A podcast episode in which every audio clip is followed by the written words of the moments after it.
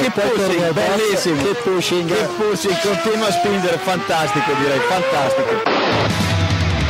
Go to the finish line, keep pushing. Don't worry, I'm pushing like a hell. Fucking, fucking right to him. That was amazing, guys. Woohoo! Yes, yes, yes! I'm much quicker than Jimmy. Give me the full power then. Avanti, Fer, avanti! All the time you have to leave a place. Okay, Felipe,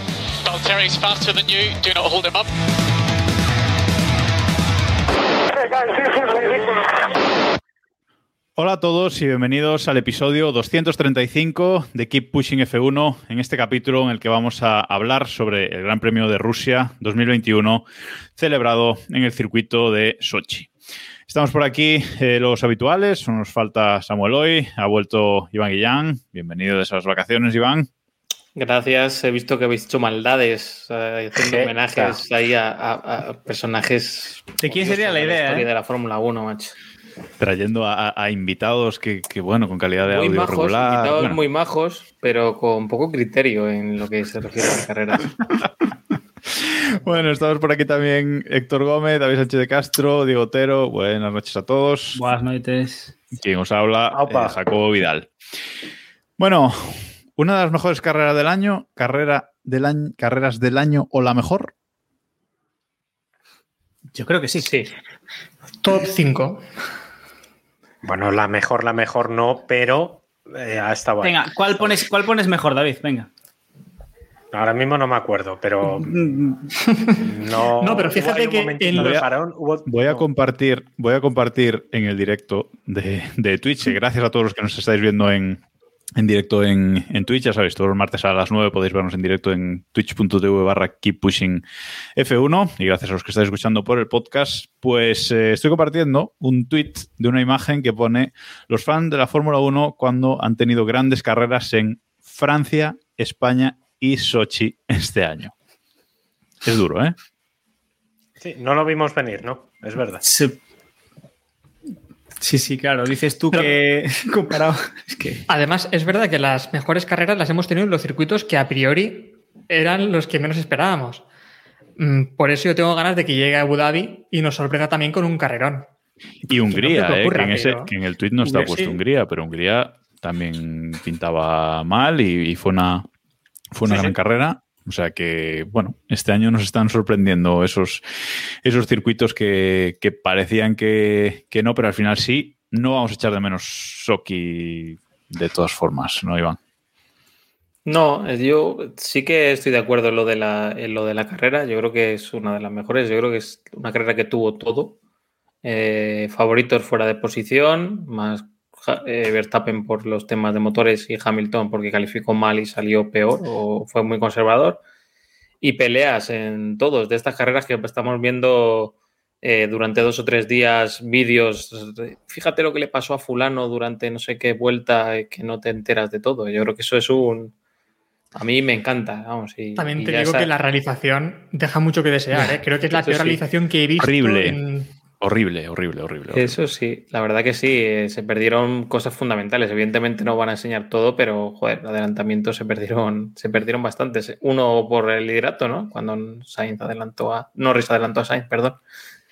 Así que nada, muy buena carrera, ¿eh? Eh, bueno, el que fuera el circuito, yo creo que fue casual, ¿no? Si hubiera pasado en otro circuito, hubiera pasado igual, pero vamos. eh, para mí, la mejor del año, ¿eh? Sí, yo creo que la pongo la, la mejor también, ¿eh? Y eso que las hemos tenido buenas, pero mm, esta tuvo una emoción espectacular, la verdad. David, Bueno, no sé si la mejor, porque sinceramente ahora mismo tengo un pequeño bloqueo mental y no recuerdo todas las carreras del año. La de Spa, para ti, seguramente. O Eh, bueno.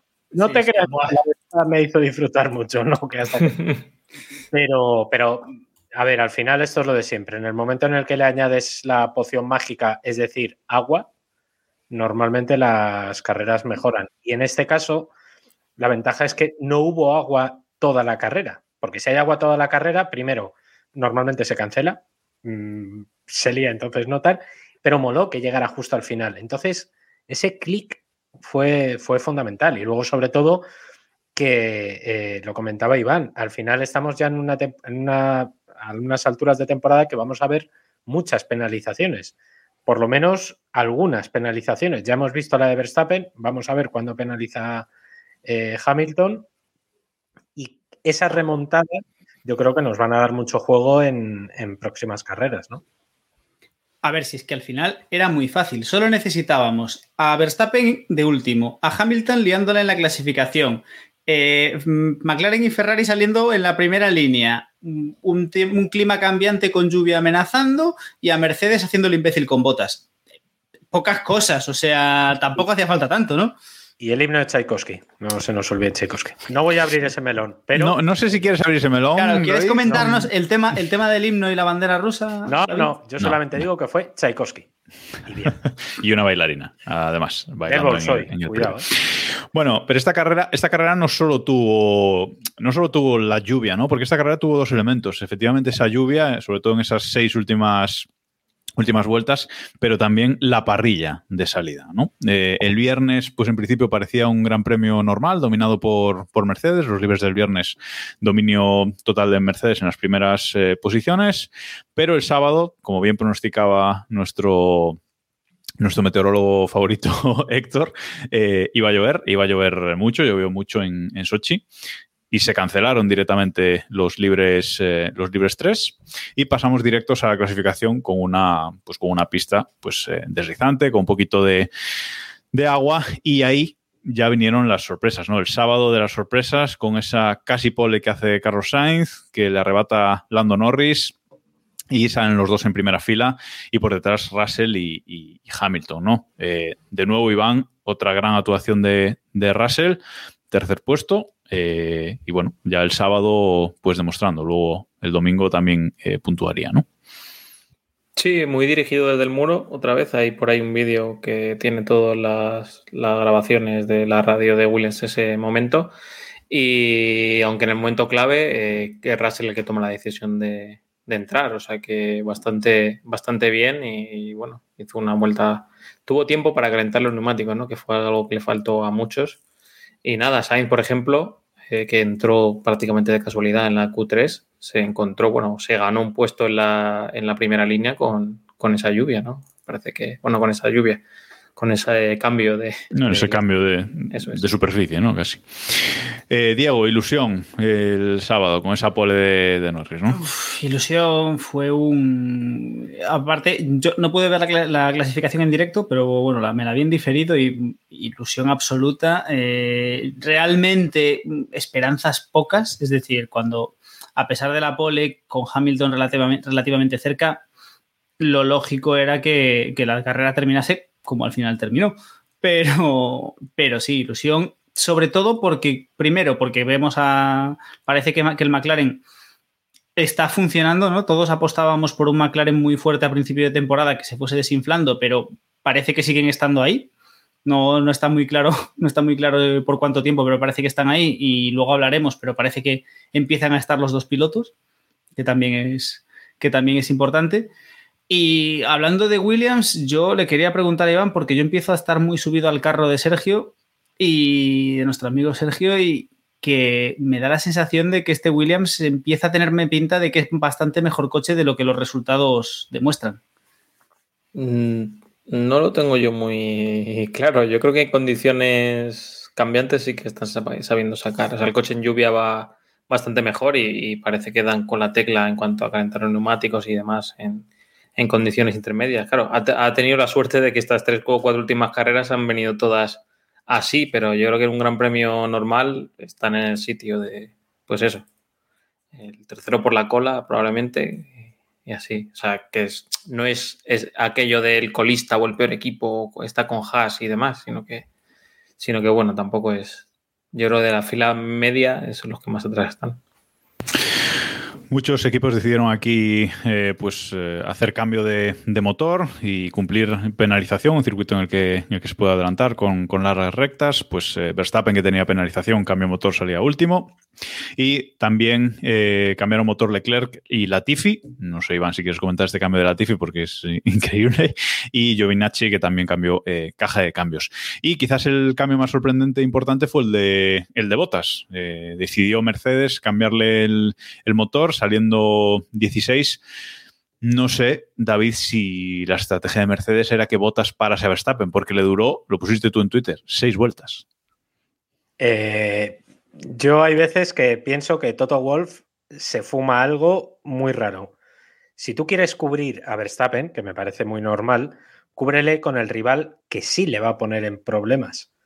Botas lo que hizo en carrera fue apartarse. No hubo ninguna duda, no hubo ni conato de cerrarle en la curva, ni es que trazó por fuera. O sea, es que, eh, o sea, fue mm, surrealista. Yo de verdad no me No, esperaba, David. sinceramente. Dice Héctor que no, que no se apartó. ¿Cómo que no? Es ¿Cómo que, a que no ver, se apartó, Héctor? pero sí, pero a ver, hemos visto. A ver, hay dos opciones. O que o maldad de botas para dejar pasar a, a Verstappen. Compro No eso total. ni co- compro ni esa- cotiza, pero vamos. No, no, O- no, no, no, no, no, yo no estoy de acuerdo. O que ¿Qué van a es hacer? muy malo. Echarle. Eso es sí, muy malo. eso sí, eso sí, es muy Botas, a ver, No. Botas jugándose carreras le hemos visto defender igual que el otro día. Así que no me vale lo Sí, que pero, dejan sí, pasar. pero es que en este caso, en este caso, yo a quien critico no es a Botas, porque sea No, por, sí, sí, por, por cutre. Por, o por sea, ya que saca- estamos aburridos de criticarlo. Entonces, claro. Claro, o sea, sea por malo o sea porque se- eh, no tuvo ninguna intención de defender, no pongas a Botas ahí. O sea, Hamilton va a tener que penalizar, sea en, en las próximas carreras, en Turquía probablemente vaya a ser, o sea en cualquier otro circuito, pero previsiblemente va a tener que penalizar, le van a tener que cambiar motor. Si Verstappen lo va a hacer, cúbrele Mm. y te garantizas por lo menos que no te va, si- o, o que por lo menos le vas a poder pelear la opción de, de quitarle puntos. Porque la remontada iba a producirse igual y tenemos la prueba del podio. Si no llega a llover, Verstappen probablemente hubiera quedado, ¿qué? Cuarto, quinto, más o menos. O sexto, Tampoco hubiera claro, o sea, O sea, que no hubiera perdido tampoco mucho. Entonces, A ver, No yo, yo creo que Botas sí podía hacer un factor, pero yo creo que hacía- podía ser un factor en el, en el puesto en el que salía directamente en parrilla. No hacía falta penalizarlo para molestar a esa es otra, esa es otra, claro. O sea, si, Claro. si, si Verstappen llega detrás de Botas, digamos, con 20 vueltas en el neumático, eh, no le hubiera llegado a pasar. De hecho, fue lo que pasó. En cuanto llegó a pilotos más o menos decentes, ya se había comido los neumáticos y de hecho entró prontísimo Verstappen, porque claro, en la primera vuelta tiene un recital espectacular y le duraron los duros lo que le duraron los blandos a- a- al resto de pilotos. Así que yo creo que en ese punto sí podían haber dejado Botas ahí. Pensar que Botas le va a aguantar al principio, pues bueno, pues es optimista, la verdad. Es No es que sea optimista, es que es una mala estrategia porque le quitas un piloto directamente a Verstappen porque de haberle dejado delante no sabe si Verstappen llegará a adelantar a Botas al final de la carrera. Ya es un piloto más que tiene por delante. De esa forma le quitas un rival porque es un piloto que ya va a alcanzar y que va...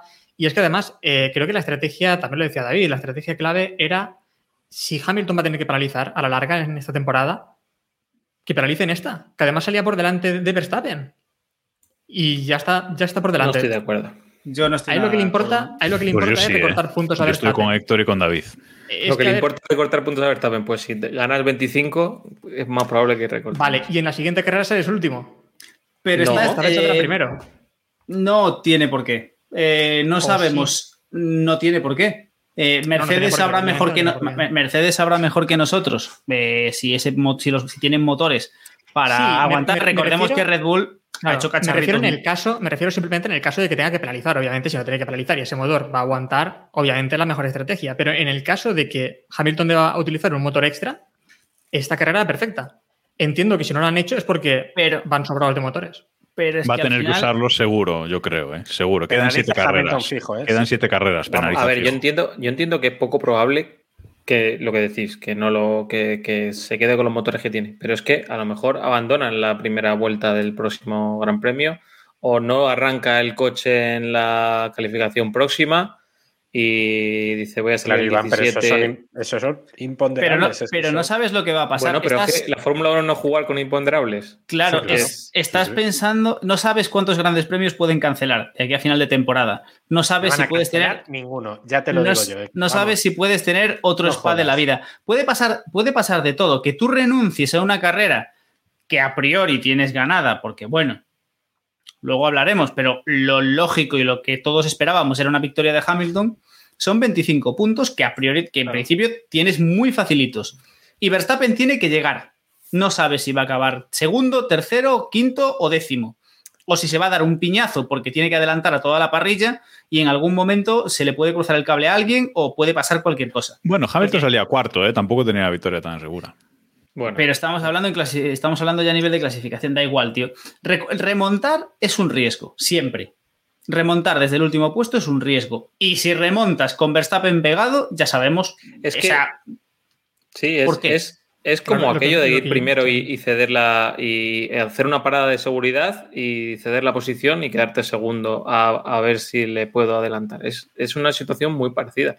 Yo creo que a ver, al final le ha salido muy bien a Verstappen, pero si Hamilton termina esta carrera y le mete 15 puntos, digamos, y le saca en el Mundial 20, hostia, eh, la situación de Verstappen ir a la próxima carrera con 20 puntos por detrás, aunque vaya mejor de motores, etcétera, toda la presión ya está en un lado. Sí, lo que me refiero es que, vale, decía Diego, obviamente, pero es que, a ver, si Hamilton va a tener que penalizar, en una carrera va a tener que ser el último. Y estamos en el mismo caso entonces, porque va a tener esa, complicación de tener que adelantar en pista, mientras Verstappen va líder o seguramente en la posición alta de la parrilla. Ahí entonces se le va a complicar la vida a Hamilton. Sí debe cambiar motor, claro. Bueno, veremos qué, qué hace Hamilton, qué hace Mercedes con, este coche. Eh, no sé si queréis comentar la increíble carrera de, botas del 16 al 5 sin hacer un adelantamiento siquiera. O sea, siendo más adelantado también. siendo más adelantado que, adelantamientos realizados. Es increíble. ¿Os acordáis? ¿Os acordáis esa época de masa en la que decíamos que adelantaba hacia atrás? Pues mm, botas eh, más, más o menos más o menos por el, por el estilo.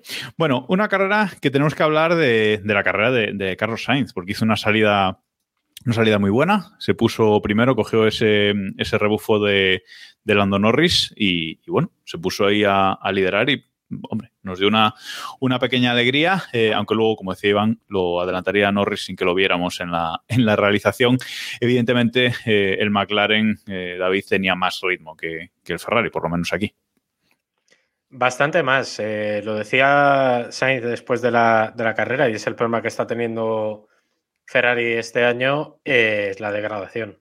O sea, de Ferrari come las ruedas, yo no sé. Pero de repente lo perdió, ¿eh? De repente, o sea. Sí, sí, sí. O sea, es, es una degradación que le llega de manera muy súbita.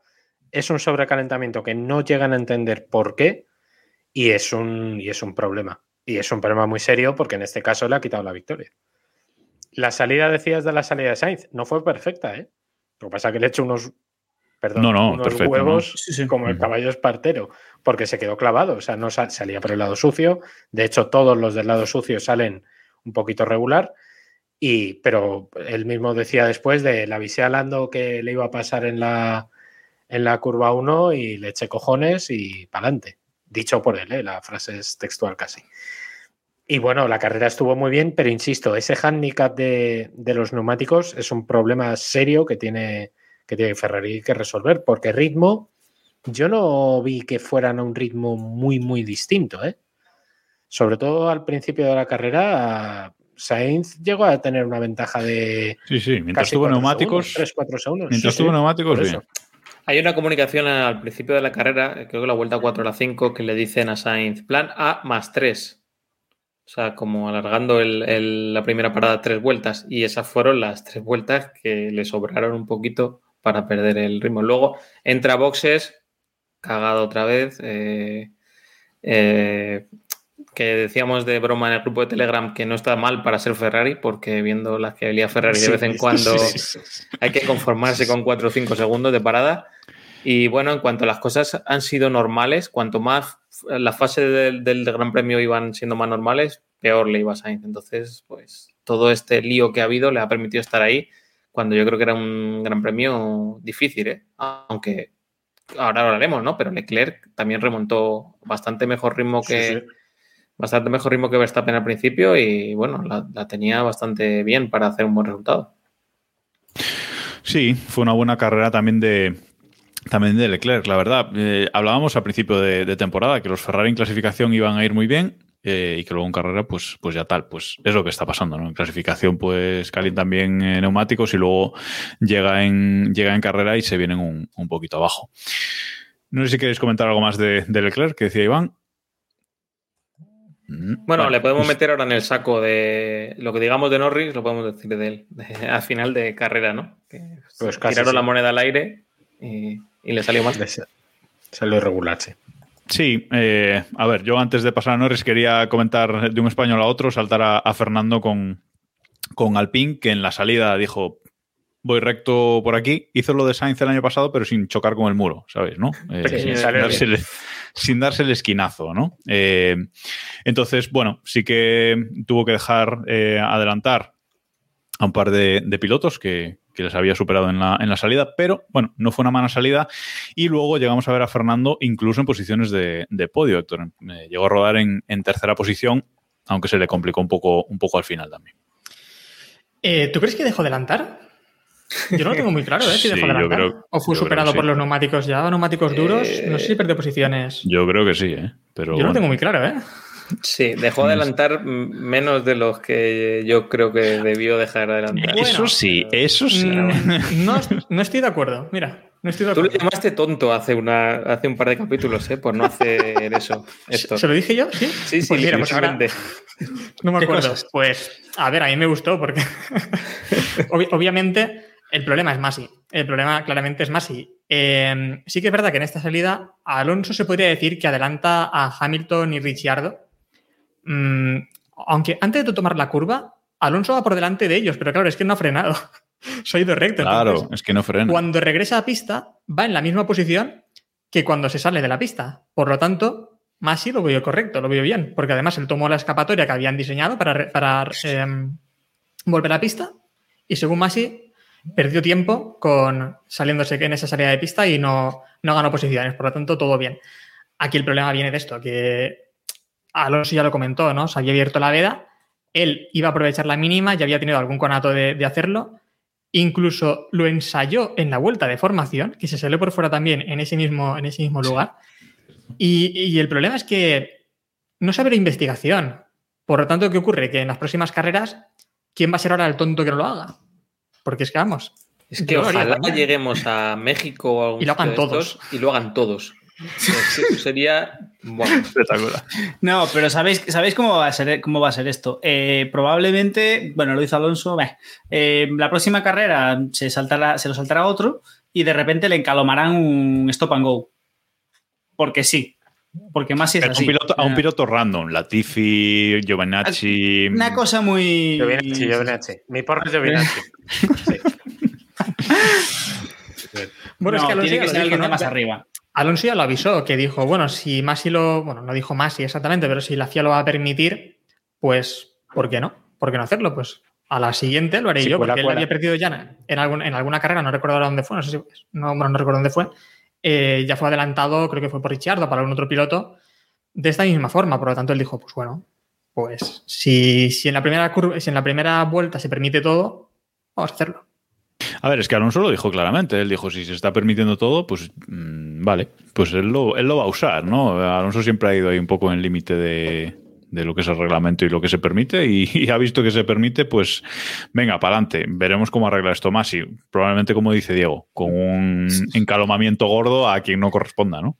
Totalmente, sabemos que esto, es así, tirará la moneda al aire y yo solo espero que no, que no toque justo en un gran premio en el que esa, sanción pueda decidir el mundial para un lado o para el otro, que es lo que, lo que no me sorprendería, que, que, meta mano cuando no debe. Mm. No creo. No te digo, no te digo, no te digo un Hamilton, eh. no te digo un Hamilton un Verstappen, pero un día que Pérez salga y pueda, pueda ser eh, su posición o no pueda ser muy importante, alguna cosa de estas, ojo, cuidado. Bueno, la cuestión es que la carrera eh, pintaba una carrera de pues, una sola parada, con neumáticos duros y, medios, casi todos los, los pilotos. Toda la carrera desde el principio rondando la lluvia, eh, la lluvia lloviendo en el mar eh, bastante, parecía que no llegaba, que siempre se desviaba, pero eh, hasta la vuelta 47, como digo, una mm, carrera tranquila. Norris liderando, Hamilton segundo, Pérez en tercera posición, que buena carrera de, Pérez también, hasta, ese, hasta ese momento. De nuevo, falla el sábado, como siempre, sale sale octavo, creo. Y mm, bueno, mm, un poco como siempre va remontando. ¿No estás de acuerdo, Iván? Es que a mí me vale aquello de el sábado también me cuenta, ¿eh? A mí estas calificaciones que está haciendo Pérez últimamente me parecen bastante, bastante ridículas. Y creo que eso favorece, o sea, lleva, le lleva a terminar las carreras sin llegar a, pelear arriba. Esta última carrera, eh, no sé yo si hubiera podido mantener esa, posición, viniendo Verstappen por detrás, viniendo el, grupo que venía, no sé si la hubiera, la hubiera podido mantener. Y bueno, luego en, el, con el tema de la lluvia fue uno de los que más ignoró todo lo que le decía el equipo por radio para, para terminar cagándola. Así que bueno. Yo solo doy un, doy un dato simplemente, que es en las últimas seis carreras, George Russell 16 puntos, Sergio Pérez 16 puntos. El coche debe estar, debe estar ahí, ahí, ¿eh? El coche ahora eh, mismo... Oye, Esos son los datos suyas, las conclusiones. Muy bien ahí, eh, Héctor. Verificador oficial de Keep Pushing. Estamos, estamos en la línea de que Red Bull ha renovado a Pérez porque tampoco tiene otra cosa que sentar ahí, ¿no? ¿O creéis que realmente confían en que. acaba de fichar, no puede echarle. O sea, quiero decir, este no es un niño al que puede mandar al carajo en cualquier momento. o sea. Perdón. a priori, quiero decir, a priori no. A priori en cuanto se le cruza el cable al bizco, pues al tuerto, perdón. Yo no veo, no veo, por, qué, no veo por qué no. Es, es, más, o sea, más fácil todavía echar a este que no es de su escuela, ¿sabes? O sea, puede ser, puede ser, puede ser. Bueno, total, vuelta 47 y aquí empiezan los cambios de, eh, neumáticos. Los primeros en cambiar son eh, Bottas, Raikkonen, Russell, eh, que es uno de los primeros también, Mazepin, cambian en la vuelta 47 y Sunoda, que esto no se, no se vio en la televisión, pero su noda en la vuelta 47 pone blandos. Para dos vueltas después poner intermedios, ¿vale? Es decir, eh, su, noda, su noda sale con medios, cambia a duros y en la vuelta 47 pone blandos. Cuando todos están cambiando intermedios, él pone blandos y dos vueltas después sí pone los eh, intermedios. Evidentemente, pues acabó la carrera en cuarta posición por la, por la cola. Otra carrera... Que, que Sainz estuvo a punto de hacer lo mismo, ¿eh? Porque Sainz cuando habla con el equipo le dice prepara los intermedios y prepara los blandos, porque esto no, llega a final de carrera. O sea que ahí anduvo la cosa, ¿eh? Sí, sí, sí, está claro que había muchas dudas porque empezó a llover eh, pues eh, muy poquito, ¿no? Mm, chirimiri, que diríamos en el norte, eh, pero de repente empieza, Orbayu, de repente empieza a llover fuerte y aquí quienes habían tomado la decisión a tiempo eh, son los que, los que acabaron eh, ganando. Diego, Norris hace todo lo posible por mantener esa primera posición, se ve ganador de la carrera, dice esto ya no me adelanta nadie, Hamilton pegado a su culo, pero lo veía fácil, pero decidió mantenerse en pista aun cuando Hamilton eh, paró y tenía parada gratis. Aquí hay, Aquí, hay, mucha, aquí hay mucho, mucha chicha que cortar. Por un lado está el. Antes, antes de llegar al momento lluvia, yo quiero decir que me sorprende mucho el ritmo de McLaren porque hasta ese momento parecía claro que, que o sea, hubo un, hubo un punto en el que cuando Hamilton empezó a apretar parecía que eso estaba perdido, o sea, Hamilton iba a llegar y le iba a pasar por encima y de repente Norris empezó a sacar un ritmo que no se estaba muy claro de dónde había salido pero mantuvo a Hamilton a rayas. Al final eh, se las arregló para tenerlo, no sé, como 5 o 10 vueltas en ese rango entre un segundo y dos segundos, estirando y apretando lo suficiente, haciendo la goma con Hamilton para que no le adelantase. Entonces, me sorprende mucho el ritmo de McLaren en, demostrado en este Gran Premio. El momento de la lluvia, yo creo que es complicado. Yo entiendo perfectamente la decisión de Norris. Creo que eh, era, era una decisión muy compleja porque Hamilton entró, hasta luego Héctor, Hamilton entró y en el, no recuerdo exactamente los tiempos, pero recuerdo que en la, siguiente, en la siguiente vuelta Norris estaba ya justo, justo, justo que como la, como la parada no fuese perfecta, la posición estaba perdida. Y tiene sentido en esa situación en la que realmente no sabes si va a caer el diluvio padre que cayó o se va a quedar aquello en más o menos, la decisión de Norris tiene sentido. Es decir, sí, vale, está húmeda la pista, pero quedan cuatro vueltas y, estoy a 20 segundos. Es decir, recortar 20 segundos en cuatro vueltas tampoco es tan sencillo si la pista se queda más o menos así. Lo que pasa es que cayó la, mundial. Y cuando cayó la mundial es que ya no había, ya no había cojones. De ahí ya estaba todo perdido. Es que además yo creo que el gran problema es que el sector seco era el tercero, que es cuando tienen que decidir si entrar o no. Claro, el tercer sector tomas esas curvas y dices, joder, esto está de puta madre, no voy a, no voy a entrar, voy a Y mantener. llegas a la frenada de la 2 y te cagas. Y Pero hay te que- cagas. Quien lo tenía fácil era, entre comillas, quien lo tenía fácil era Hamilton, porque Hamilton tenía una parada gratis y estaba Ahí. claro que no, iba que no era capaz de pasar a Norris. Entonces, Yo yo, creo- paro, pongo intermedias, el tercero no me va a pillar y aquí a lo que salga. Le salió bien, le, le salió bien, pero la situación con- para McLaren era mucho más compleja. A ver, esto es muy simple. Eh, en el momento en el que la radio le dice a Norris, esto está para intermedios, los ponemos y dice que no, se ha equivocado. Punto pelota. No hay más dudas. porque- no es tan simple, yo creo. ¿eh? No, Bueno, no es tan simple. Vamos estoy de acuerdo, estoy de acuerdo, pero no es tan simple. escuchad. A Hamilton también le preguntan, le dice Hamilton, paro. Y dice, y dice Hamilton, no. Y al final llega Mercedes y le dice, a ver, es un normal de los cojones. Para, que la tienes gratis. Casi, casi literal. Casi Bueno, literal. es dramatización. Eh, Para que lo tienes gratis y a las malas vas a llegar porque quedan cuatro vueltas. O sea, da igual Vale, porque la pista una estaba cosa. mojada. La cagada yo la veo evidente, es evidente. No, que la cagada no. la hacen. Primero la hace McLaren, no obligando a Norris a entrar, porque aquí es donde están. Pero McLaren. ¿cómo puede obligar a Norris a entrar? ¿Con una escopeta o algo? No, sí, claro, a ver, a ver, Claro, ya, claro, no puede. Sí, claro, claro, yo no creo que McLaren no obli- o sea, puede ser. Entendedme. Obligación es mm, una forma un poco No, exagerada. yo entiendo, yo pero entiendo a David. ¿eh? Tenían que haber insistido más, no insisten lo suficiente. Eso es. No, A eso Hamilton es, le dicen, se va a poner mucho peor. Esa es la última. Box, box, box, se va a poner mucho peor. Es lo que le dice la última, como diciendo, tengo el radar aquí que es que sale, que ha El- perdido el... Sale rojo ya. Sale La rojo frase- ya. Sí, La- pero Hamilton en ese momento sí sabe leer mejor la carrera. Se da cuenta de que tiene ventaja de sobre y dice: A las malas voy a poner intermedios y se me gastan que en dos vueltas. Pero una cosa, David, a ver, el igual, juego, el juego de cada uno era diferente. Hamilton se juega el Mundial, Norris se juega la primera victoria en la Fórmula 1 y creo que Pero por lo tenía, que iba. no, Eh, pero tenía, a ver, claro, pero tenía a Verstappen lejos. O sea, la pelea de Hamilton y Norris sí, no era la misma. pero a Norris le daba igual. A Norris le daba igual quedar segundo que quedar décimo, me parece a mí. Entonces, eh, a McLaren tal vez no, ¿eh? No, a McLaren seguramente no, pero a Norris le daba igual. Pues Norris quería el. Vale, pues Iba entonces, ha, pues entonces Pero- ha medido mal. Lo que digo es que, a ver, nadie sabía lo que iba a ocurrir. Por Eso mucho que vieras claro, el radar, está por claro. mucho que, por mucho que vieses el radar, no sabías si iba a llover o no en ese momento y, y al final llovió muy fuerte. Ahora podríamos estar hablando de la primera victoria épica de Norris y de lo inteligente y bueno que es y lo bien que ha ido la carrera, simplemente Ya, por... pero no ha pasado. Haber estudiado. No, no ha ocurrido, no, ha el ocurrido. pero multiverso no fíjate- me vale.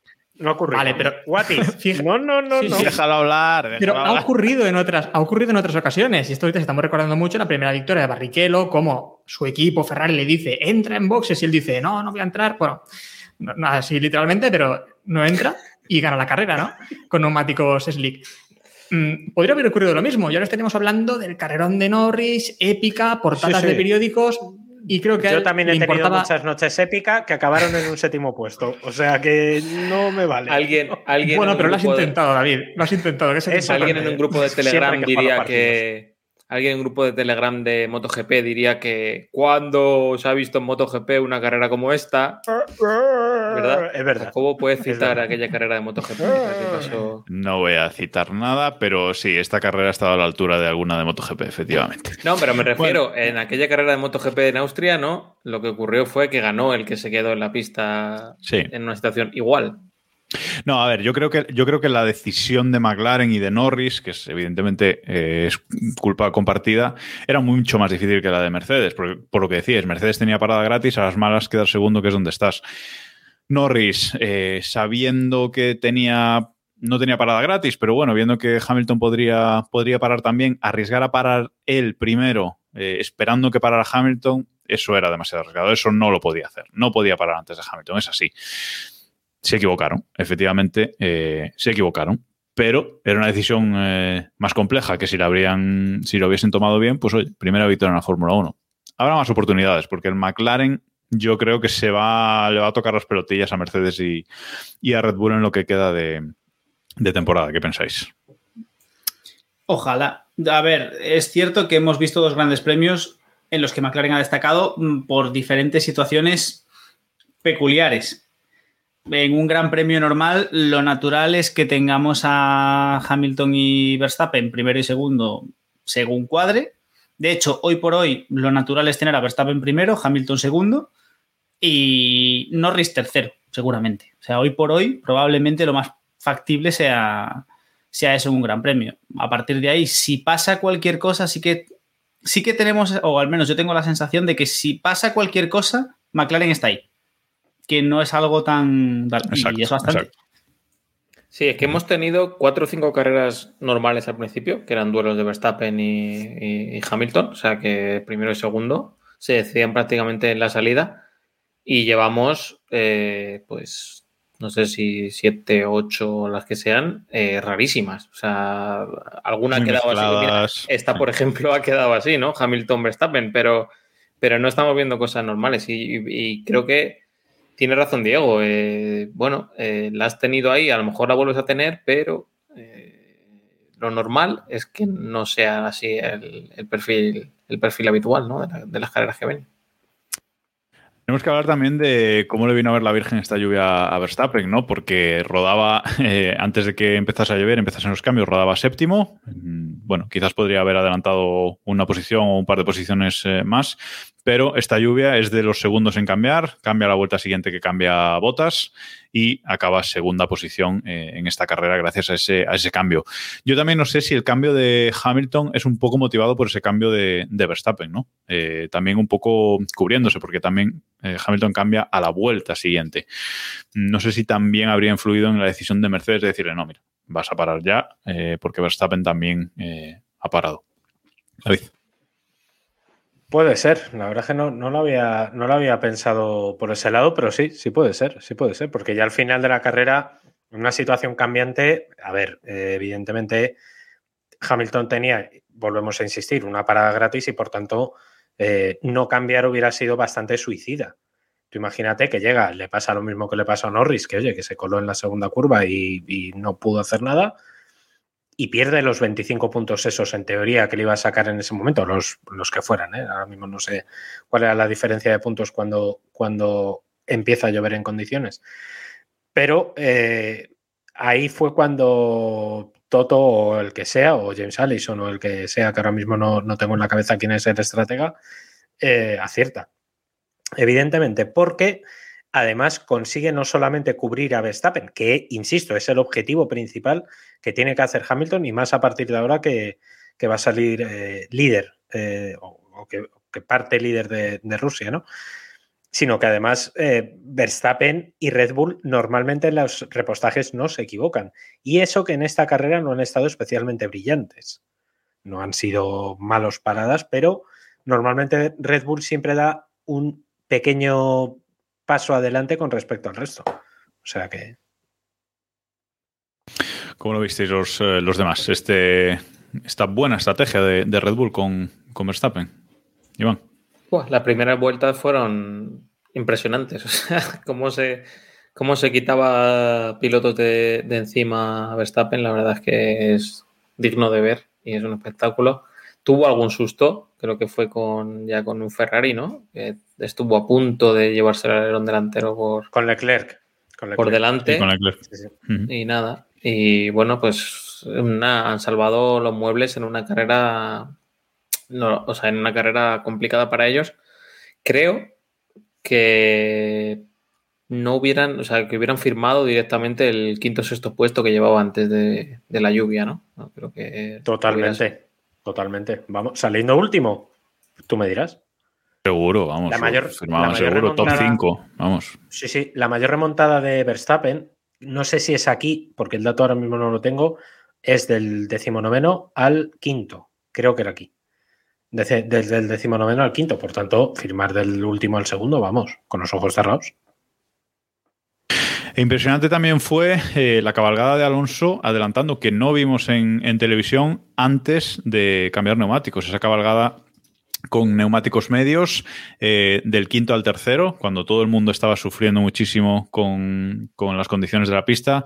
De nuevo Alonso en esas condiciones eh, cambiantes, adelantando eso, poniéndose del sexto al, al tercero, sobre todo pues esos adelantamientos a, a Pérez, ese adelantamiento a Pérez que, le hace también. Eh, muy buenos adelantamientos de Alonso. El propio Alonso colgó el vídeo en sus redes sociales, lo estamos viendo ahora, eh, la imagen del tweet en el, en el directo de, de, Twitch, y no lo vimos en televisión, porque como comentábamos antes, horrible la realización de este Gran Premio, sobre todo en esta parte, en esta parte final, que pasaron un montón de cosas, mientras que mmm, la realización pues estaba prácticamente parada en esa lucha no lucha entre Norris y, Hamilton, ¿no? Iván.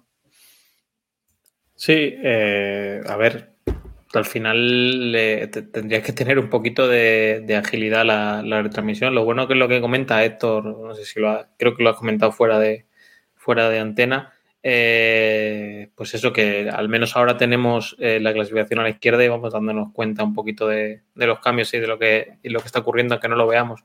Fue gracioso, ¿no? En la retransmisión cuando estaban comentando eh, con la cámara on board de Alonso que, algo que no estábamos viendo directamente en la carrera, que fueron esos momentos. Y nada, hay que comentar, no lo hemos dicho, en esta situación también tuvo algo que ver la, la, temperatura de los neumáticos, ¿no? Los que tenían neumáticos medios o blandos podían seguir eh, rindiendo un poco en esas circunstancias de medio mojado pero los que tenían los duros no eran capaces de meterlos en, en, temperatura, que esa es otra de las penalidades de Pirelli, que bueno, en esta ocasión pues nos dio un poquito de salsa a la carrera, pero que normalmente es una basura infecta. Pero bueno.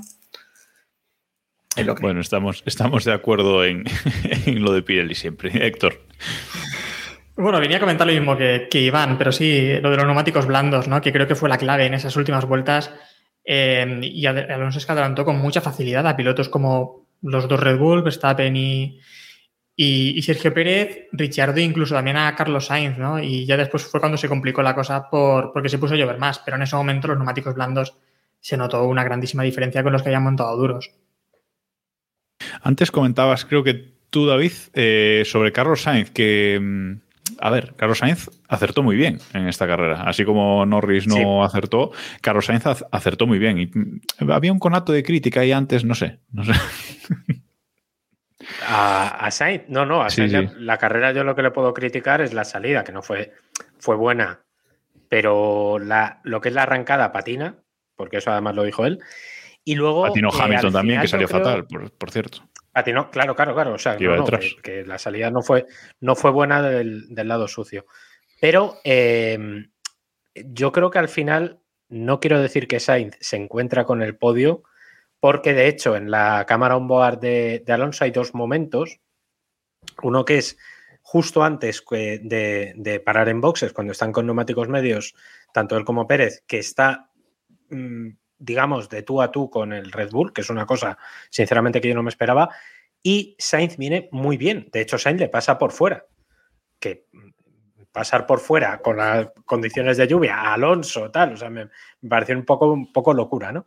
Y, lo hizo muy bien. Y eso es una gran ventaja que tiene, que tiene Sainz. Además, yo creo que es una cosa que estamos viendo ahora quizá más en, en Ferrari que en McLaren, que es que en condiciones eh, de la pista complicada, bien sean mojado, bien sea con la pista fría o tal, Sainz suele estar en la media para arriba. Y, a ver, la comparación con su padre es obvia y es muy fácil y muy cuñada. Pero eh, es verdad que le, se le da quizá un poquito, un poquito mejor, ¿no? Y yo creo que ahí es donde estuvo probablemente la, el, el, podio, el tercer puesto, que es evidente más, más que merecido después de liderar sus diez primeras vueltas este año en, en, el campeonato que, y con Ferrari, que es que estuvo muy bien. O sea, la carrera de Sainz en general yo le pongo un 8 por esa salida un poco random. Me encanta esa relación que sigue teniendo con, con Norris, ¿eh? esas radios del sábado mm, el, diciendo el que cabrón, el, el bromance que sí, tienen entre los dos es, sí, sí. es, increíble. Pero bueno, bueno eh, sobre el top 10, eh, dos o tres cosillas más que, que comentar. Ricciardo, lo decías antes, Diego, eh, muy bien, parece que está encontrando la consistencia. Eh, acabó cuarto esta, esta carrera, viene de hacer unos grandes premios más o menos en, en, línea ascendente, bastante, bastante bien, tras esa victoria, etcétera. O sea que, mm, bueno, parece que se ha encontrado, igual que le pasó en Renault el año pasado. Tal cual, es decir, con Renault lo vimos, que tardó, yo lo decía, tardó media temporada en cogerle el punto al coche y este año ha sido un, un regreso un poco extraño porque llegó de pasó de estarse arrastrando a ganar una carrera, pero pasado ese punto sí que este fin de semana no ha estado al nivel de Norris, ha estado por detrás, pero sí ha dado una sensación mucho más consistente. Parece que sabía lo que estaba haciendo, que tenía ritmo, no al nivel de Norris, pero bueno, sabemos que Norris esta temporada está rindiendo excelente, pero oyes, parece que vuelve y creo que es una buena noticia para todos y para la Fórmula 1 que, Ricardo vuelva. Y luego tenemos a Raikkonen y Russell, que son de los primeros que, que cambiaron neumáticos junto con, junto con Botas, como decíamos antes, y se meten en el top 10, estaban fuera y eh, se meten en el top 10. Recordemos, Raikkonen volvía en este, en este Gran Premio después de dos carreras fuera. Y lo hace, pues eso, metiéndose, metiéndose entre los 10 primeros, octavo puesto para él, sin hacer ruido, nada como es él. Y, y luego Russell, que se mete, se mete también eh, entre los 10 primeros. Hay un puntito, Iván, que bueno, vuelve a rascar, ya lo decía antes Héctor, ¿no? 16 puntos en las últimas carreras. Sí, ha rajado en 4 de 5. Así que. fíjate, Parece increíble, ¿no? Parece que menos mal que David no se ha puesto el pelo ni nada. Es que lo hubiera, hubiera perdido. No, no, no tenía yo na- nadísima claro que Russell iba a puntuar. en Bueno, es que carrera, pero no quise nadísima. yo. No quise yo crear una polémica innecesaria, pero Deberías. aquello de el marrón que tenía Russell por salir tercero, yo creo que vamos, ojalá todos los fines de semana tuviera ese marrón. Coño, claro, pero es un marrón. No, Pero porque es un marrón. No, no, no. Bendito marrón. Vamos a Claro. ver, si te sale bien y haces un tercero y te sale una carrera random, un gran premio de Rusia al uso, eh, Russell habría sido, ¿qué? Cuarto, quinto. Tercero, a lo mejor, si Hamilton y los de arriba pechean un poco tal. de momento iba un décimo cuando antes de la lluvia, o sea que con eso Esa es la claro. historia, esa es la Claro, historia, bueno. que saliendo tercero no puedes acabar décimo un décimo, incluso en estas condiciones. porque no tenía ritmo. Porque incluso nada. en estas... No, no, Iván, no me vale, porque con estas condiciones, precisamente, y lo hemos hablado antes, el Williams va razonablemente bien. Pero qué condiciones, si hubo una carrera en seco hasta las. Claro, fue una carrera normal. Hasta la y 47. aún así, y aún así, estaba un décimo hasta que se pone a llover, tío. No me, o sea, no puedes acabar décimo saliendo tercero, aunque caiga nieve. O sea, Pero que lleva no un Williams. a ver, o sea. o sea, Pero, que el es que- Williams- pero vamos a ver, que el Williams. Pero que la Tiffy que está este puntuando con el A ver, Williams. dejadle, dejadle, dejad a David, que quiero Por escuchar esta tanto, frase. por- efectivamente, efectivamente. ¿Qué has dicho, acaba David? de decir Diego. La Tiffy está puntuando con un Williams. Sí. Este Williams no es un Haas, o sea, es un coche que en el momento en el que las cosas se igualan un poquito, que es, es, por ejemplo, hay lluvia, hay un poco de lío en la carrera, debería estar, si sales tercero, top 6, 7, No. y de repente pe- pecheas y te encuentras con un décimo que ni se cree todavía, o sea, que puntuó medio de... Pero David, bueno, pues si ha hay entrado. en la parrilla seguramente 14 coches mejores que Williams. O sea, no sé. o sea, Hay que no decir es que estaba- noveno, ¿eh? No, no, no estoy de acuerdo. No ¿Qué dices, Iván? Perdona. El Alfa Romeo es peor que el Williams, por ejemplo. por decir. Bueno, Para si ti, David, se para- las cuenta para perfectamente. David, para ti, Pérez y Russell Exacto. llevan el mismo coche o la cosa. No digo eso, no digo eso, pero yo digo que lo que en, en condiciones normales el Williams está para ser duodécimo, decimotercero, decimocuarto, una cosa así, y en condiciones cambiantes tiene que estar para puntuar. Es que ahora mismo el Williams hoy. Pero es que no había condiciones cambiantes. Pero es que no Que hubo sí hubo, condiciones pero- cambiantes hasta la Pero ¿cómo me 47. puedes decir? Eh, Si estuviese más de acuerdo con. David, tendría que casarme con él. Pero yo solo, yo solo os voy a preguntar, yo solo os voy a preguntar una cosa. Hoy por hoy, Romance en Keep Pushing. sí. Hoy por hoy, ¿creéis que el Williams, no voy a decir si es mejor o peor, pero ¿creéis que realmente hay mucha diferencia entre el Williams y el Aston Martin? Sí, Sí. sí, sí, evidentemente. En sí, hombre, sí, joder. Joder. Sí, pero por ejemplo, pero por ejemplo, está a la altura. Eh, Al- Alfa Tauri es mejor coche, pero tiene medio piloto. Eh, Hombre, Alfa medio no, Romeo. joder. ¿Qué tiene que ver el piloto en valorar con El cal- coche. Hablamos, sí, a ver, no hablemos de pilotos de Bueno, Aston vale, Martin, por vale, favor, en vale. coches, en Un poquito de vale. por favor, ya me habéis hecho daño. En coches, en coches. Ahora mismo, el Williams está un paso por delante del Alfa Romeo y del Haas. ¿Sí o no? Hombre, pero, pero ¿qué, qué afirmación es esa? no, Lo que te ha dicho acabas de- Fernando Hombre, y a lo mejor más, No, eh, o te sea- acabas de quitar cuatro rivales. ¿A poco que, te- que, que salía tercero? Por favor, que nos estamos volviendo locos. o David, sea, yo te he quitado seis, tercero. o sea, bueno, da igual. Eh, Vale, David, pero una cosa, a ver, suma, Avance. suma. Los Ferrari son más rápidos, los McLaren son más rápidos, los Red Bull son más rápidos, los Mercedes son más rápidos. Es que vamos, eh, los, Los Alpine son más rápidos. Es que los Alpine son más rápidos. No hay por dónde cogerlo, esta No afirmación. voy a entrar. Bueno, Tira, que, los oyentes, que los oyentes hagan sus cuentas. Me voy con el otro strollista, eh, Héctor. ¿Qué tenemos que decir de Stroll y Aston Martin esas últimas vueltas chocándose entre ellos? Bueno, Stroll cerrando Stroll la puerta. no tiene retrovisores, ya lo sabemos, pero por lo demás. Pero ¿cómo, No. ¿cómo puede ser tan lamentable? O sea, es que es increíble. Dos, dos pilotos del mismo equipo chocándose, es que eso es de las cosas más lamentables que se pueden ver en, en pista, yo creo. Hemos visto muchas cosas, ¿eh? Pero vamos, es que lo, lo de Stroll ya lo sabemos. Hemos visto innumerables, innumerables veces en las que cuando a un piloto se le mete sobre todo por el interior es que no lo ve. No lo ve. Se echa como si no hubiese nadie. Y es que sigue ocurriendo. Yo no sé si. A ver, su ingeniero también le debería decir por radio: cuidado que tienes este piloto detrás, te puede atacar, lo tienes cerca, no sé, decirle a distancia. Pero es que pilota como si pilotase solo. Aún así, sigo defendiendo que no es tan malo, ¿eh? Que quede claro también que, que si no me echan del club de fans de Stroll. Si lo dejas solo en la pista, se queda por dentro. Es un buen piloto. Casi siempre. Sí, claro. Bueno, bueno, bueno, bueno. Si le pusieran, si les pusieran los retrovisores de un Dacia así bien grandes, pues a lo mejor no, no hacía estas. A ver, es que tenemos, Nos- nos tenemos comenta- que nos entender... comenta- Nos comenta Ernesto una cosa que es cierta, que grande Stroll diciendo que podía seguir en pista para salirse a los dos segundos. A ver, yo entiendo que la radio no está pinchada en el momento adecuado, Es- pero, pero, una bonito- imagen- 3.54 Claro. según el vídeo ese, que hay un vídeo rulando, que son 3 segundos 54 los que Sí. tardan en decir la frase, aunque salga la frase, y salirse de pista. Sí, sí. precioso.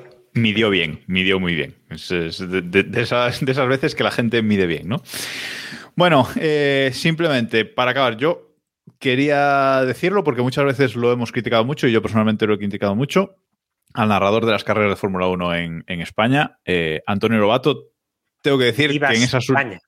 que en esas últimas vueltas en las que no vimos nada en, en televisión, vimos muy pocas cosas, eh, Lobato le dio una emoción a la carrera que yo acabé taquicárdico, casi prácticamente. O sea, una cosa. Yo tengo que decirlo. No era Lobato, era la carrera que, era, que estaba interesante, ya te lo digo Sí, yo. ¿eh? pero si no, nos No, cuenta no. alguien, pues eh, No. no. No, no. Bueno, Diego no está de acuerdo. Eh, y, y no.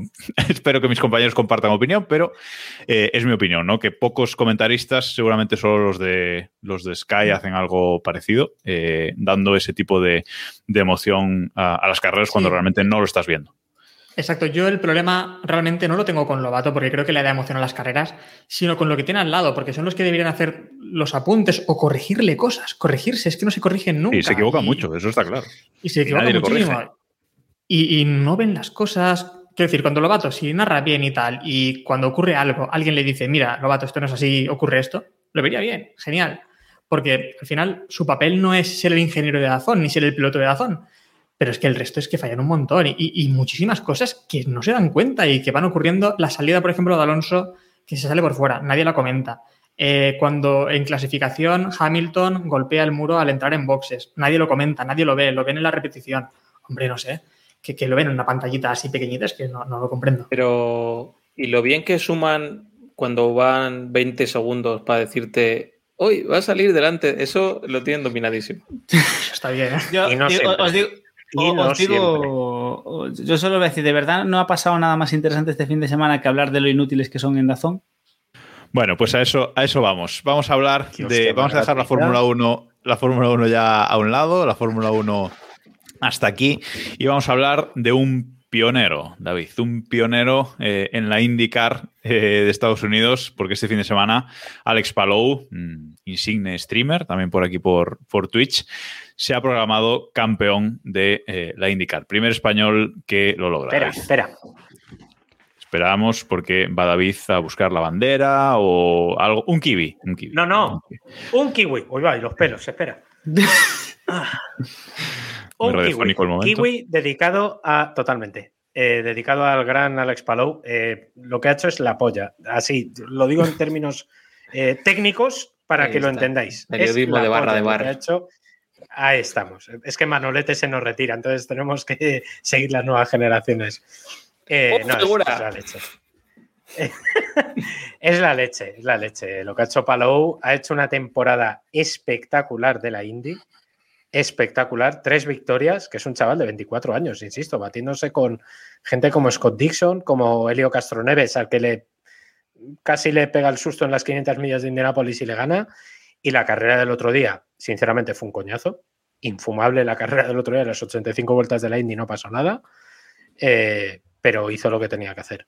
Y es un chaval que tiene una cabeza mmm, de lo más brillante que yo he visto en el automovilismo patrio, eh, con mucho. ¿eh? Eh, cuando Adrián Campos, que en paz descanse, decía ojito con este chaval, que lo decía ya hace muchos años, no le faltaba razón. Es, es, una máquina. Una máquina. Yo fan, fan total. Se, segunda temporada en, en, indicar esta, ¿no? Su segunda te sí, temporada. Y esta, en... y de hecho, es una apuesta personal de Don Chip Ganassi, que es, eh, o sea, mmm, una leyenda. O sea, lo que diga Ganassi es prácticamente Dios en la Indy. Están Roger Penske y, y él, prácticamente, y, y es, es, es, increíble. Y fue apuesta personal, de hecho. Eh, eh, Palou el año pasado compite en las 500 millas sin patrocinador hasta el sábado, no tenía patrocinador, y el sábado por la noche eh, una empresa le, le, paga y le pone una pegatina en el coche que casi no llega. O sea, es una. En serio, la historia de Alex Palou en el automovilismo es fascinante. Se tiene que ir a Japón, luego acaba en la Indy. Le llegaron a tantear en Fórmula 1, él dijo que no. Un tío muy, muy especial y veremos a ver cuánto dura en la Indy, que Dios quiera que sea mucho. Yo creo es que además. Que el... Dale, no, que es que digo que es que además vemos que es un piloto con una cabeza muy, muy bien amueblada. Muchísimo. Tiene, tiene 24 años, que en el automovilismo actual parece que eso ya sea un veterano, pero vamos, son 24 años, ¿eh? Y, y suma detrás ya una gran experiencia en, en, en todo tipo de categorías y monoplazas. Y, y, es que lo ves, tiene esa calma, esa tranquilidad para, estando este año, su segunda temporada en indicar, jugándose el título, y no le hemos visto ponerse nervioso ni, ni nada. Ves un piloto como, como Hamilton, piedrecita Hamilton ahora, eh, con sus siete títulos mundiales y está errando más que un piloto, por, por ejemplo, como Palou, que se jugaba eh, ese título en la categoría contra pilotos que, que, llevan ya muchos más años y con más experiencia. Brutal lo de, lo de Palau y sobre todo es que es el inicio, espero, de, de muchos grandes triunfos en, en, indicar y ojalá se quede ahí, ¿no? Que, que, ya he visto mucha gente que, no, Palau a Fórmula 1, ¿para qué? ¿Para qué? Si, si puede no, no, él no quiere, y, él no quiere y además... Y además él no quiere. No, no, es que en cada entrevista, porque es la pregunta obvia y que hay que hacerle, sí. eh, él dice que no. Y si se va a ganar, sí, que es una respuesta muy inteligente por muchos motivos. Si va a Ganassi a la Fórmula 1, él dice que sí se va, pero se va con Ganassi. No se va, porque insisto, le han tanteado y le han tanteado estructuras muy fuertes. Ejemplo, Red Bull, que le tuvo en la agenda hasta hace bien poquito. O sea que... A ver, hay que decir es, que... es eso, ahora, ahora mismo cambiarías un segundo asiento en Red Bull por estar compitiendo en, en, en indicar y, y, ya dejo a Iván, perdona. Pero yo no lo cambiaría. ¿eh? No, decía que, que, bueno, que ha llegado la carrera, ha llegado el campeonato a la última carrera, pero lo lógico hubiera sido que hubiera terminado antes, ¿no? Porque ha sido de largo el mejor. O sea, sí. esto no es patriotismo ni, ni, historias. De hecho, yo Palou, cuando lo vimos en GP3 y en categorías inferiores, nunca me acabó de, de llenar. O sea, pero creo que a mí tampoco, mucho. ¿eh? No me, no, me, no me daba buena espina y mira que, que bien sí, equivocados pero... estábamos pero es que todo el mundo, los, pues eso, Adrián Campos y la gente que lleva ya mucha tralla atrás, te decía, este chaval es bueno, este chaval es bueno, y cuando ves, insisto, que es que Ganassi le va a llamar, o sea, le llama a él. Y tenía sí, sí, ofertas eso, de varios David, equipos. si eso lo hemos escuchado de muchos en todos estos años. Eh, sí, sí, bueno, el, el, chico, lo que comentas tú, es muy inteligente. O sea, desde luego se ha, ha ido progresando, ha ido subiéndose a, a, en todos lados a lo que le han ofrecido, que creo que eso dice mucho de él y, y habla muy mal de otros. Y sin hacer ruido, ¿eh? Sin hacer sí, mucho sí. ruido. Mucho. Sí, sí, sí, sí, Y nada, y si, es que simplemente salir de un erial como es España en, en, términos de automovilismo y llegar ahí, o sea, solo entrar en la indicar es algo que han hecho muy pocos y que es histórico, y ganar ya es la leche, o no decir otra guarrería. Bueno, próximo objetivo de Palou, eh, la Indy 500, ¿no, David? Parece que... Tiene que, tiene que ganarlas. Es que además ya, ya no le queda no le queda otra. O sea, ya el año que viene en, mayo, que nos coincidirá, que por cierto se anunció esta semana un conato de calendario de 2022, que luego sabe Dios cómo acabará. Em, coincide evidentemente con el Gran Premio de Mónaco, las 500 millas como siempre, y eh, ahora mismo que tiene un coche competitivo de verdad, yo creo que va a estar mínimo, mínimo, mínimo peleando por, por ganar, ¿no? Luego las 500 millas ya veremos. Pero en eso hay debate, ¿eh? En que tenga uno de los mejores coches de la IndyCar o un coche bien competitivo. Hay debate, ¿eh? yo no, no soy experto en el tema, pero... A ver, no es... En principio no es el... Es que el problema es que en la Indy no hay tantísima diferencia como en otras carreras, ¿no? Y, y luego en otras categorías, perdón. Y además cambian mucho los el rendimiento entre ovales y ruteros eh, cambia radicalmente. A lo mejor tú tienes un Pens que, va muy bien en óvalos, que es el caso, y, o sea, hemos visto a gente tipo Roman Grosjean ganar carreras. Para que veamos, y que por cierto, que está, ha hecho una grandísima temporada. Vaya campeonato. lo veremos mejor el año que viene, sí, sí. Sí, sí, y el año que viene que además Grosjean salta a Andretti, eh, va a estar ahí. Y yo creo que va a ser un, firme candidato también a, a, victorias. Y cuidadito el año que viene con Grosjean, que igual nos calla la boca a muchos. ¿eh? Bueno, a ver si, si no se quema muy rápido. Eh, Diego, mm, lo único que está triste en este podcast por la victoria de Palou. Nos lo tienes que explicar. No, estoy triste, hombre. Me alegro, me alegro mucho que haya ganado Palou, pero el. Pero bueno, mi simpatía por el. Bueno, mi simpatía por Pato Ward, no. Mi simpatía por los patrocinadores de Pato Ward barren, barren mi simpatía por Palou. Entonces.